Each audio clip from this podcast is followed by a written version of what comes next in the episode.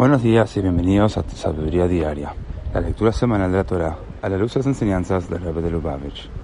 En la tercera lectura de la parashá de Vaishlach, aprendemos cuando Isaac se acercó, Jacob presentó a su familia y luego se inclinó él mismo ante Isaac.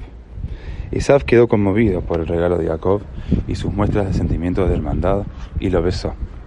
Como dice el versículo, Vaishtach warza sheva pamim ad adachiv Jacob se postró siete veces a medida que se acercaba a su hermano.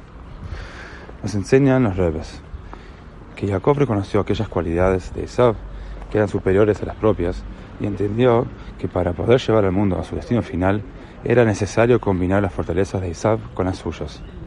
Al mismo tiempo, Jacob entendió que él, y no Isab, tendría que ser el que se supervise esta síntesis para que funcione.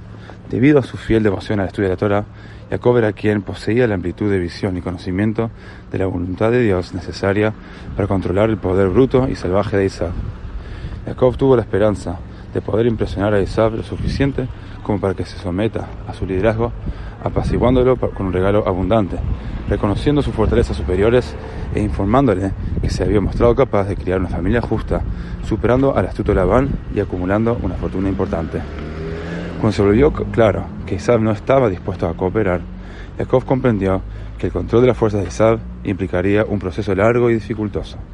La unión de la fuerza superior de Isab con la sabiduría de Jacob será la característica definitoria del futuro mesiánico y es por lo tanto la clave para iniciarlo.